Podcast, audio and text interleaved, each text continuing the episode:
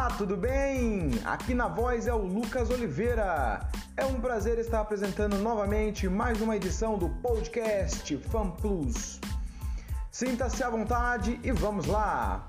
O assunto a ser abordado hoje é sobre empreendedorismo. Pessoal, hoje é, hoje é uma novidade, né?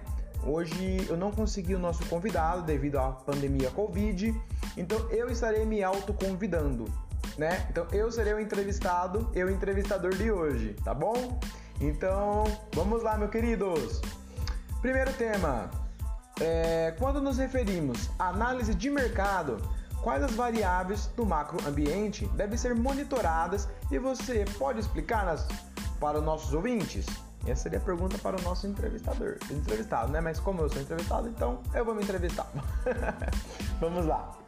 No macroambiente, antes de tudo, é necessário saber qual é o setor no qual a empresa está inserida e depois é preciso estudar as variáveis que são natural, que são condições climáticas, demográficas, que está correlacionado à população em geral, econômicas, que seria o giro financeiro nacional e global, tecnológicas, que exemplificando é o fato de sair do papel e ir para o digital, sociocultural, que cada região tem a sua cultura e político legal seria aquela lá toda a parte burocrática da empresa.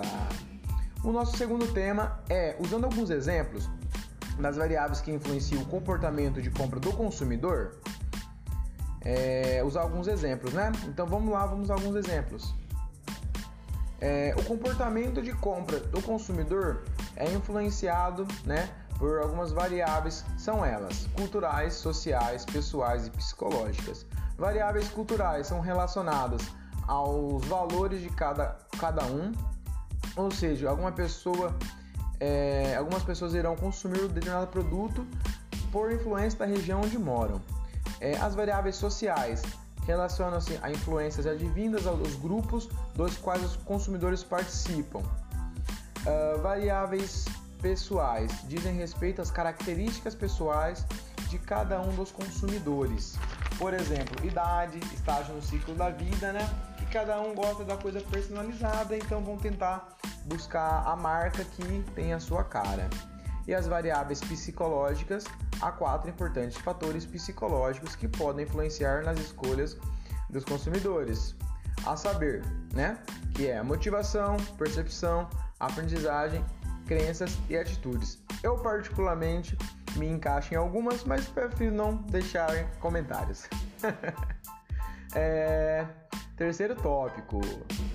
Vamos citar alguns exemplos e explicar algumas competências importantes que o líder precisa ter, né? Então vamos lá. Primeiramente, eu quero deixar pontuado o que é um líder.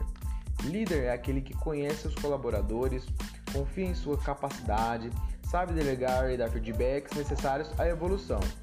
Liderar pessoas é a nobre missão de conduzi-las e orientá-las para que o grupo possa alcançar seus objetivos. Citando as competências necessárias né, para um bom líder. O que, que é? Umas competências necessárias para ter, ser um bom líder. É ter o autoconhecimento, é, das suas próprias emoções, né? Poder lidar com situações de medo, estresse, o que é fundamental para um líder? Ter espírito de equipe, né?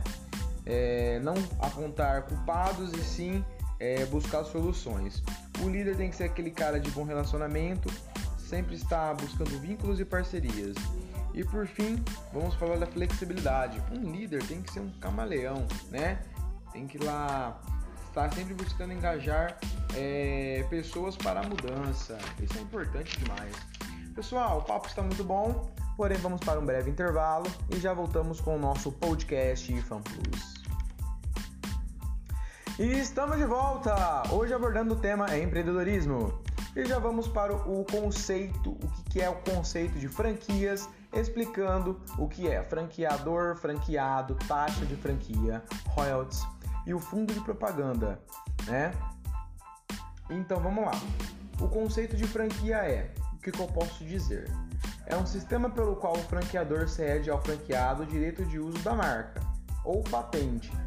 O que, que é o franqueado? O franqueado é aquele que detém a franquia. Franqueador é quem desenvolveu o conceito de negócio que vai ser franqueado. É, a taxa de franquia é a primeira taxa a ser paga pelo franqueado e corresponde aos pagamentos do franqueador ao franqueador pelos treinamentos manuais e todo tipo de assistência necessária para a abertura da sua unidade. E para quem pretende no futuro tornar-se um franqueado, ouça com muita atenção essa parte. Royalties corresponde ao pagamento pelo uso do sistema, direito de uso da marca e aos serviços prestados ao franqueado durante a vigência do contrato.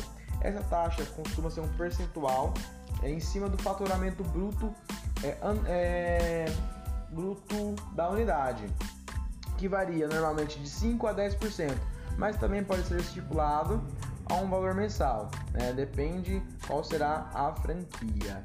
E você falando assim entre BK, McDonald's, que são as franquias, né? Eu gosto, eu sou bem familiar com o McDonald's e muito provavelmente vou ligar lá daqui a pouquinho.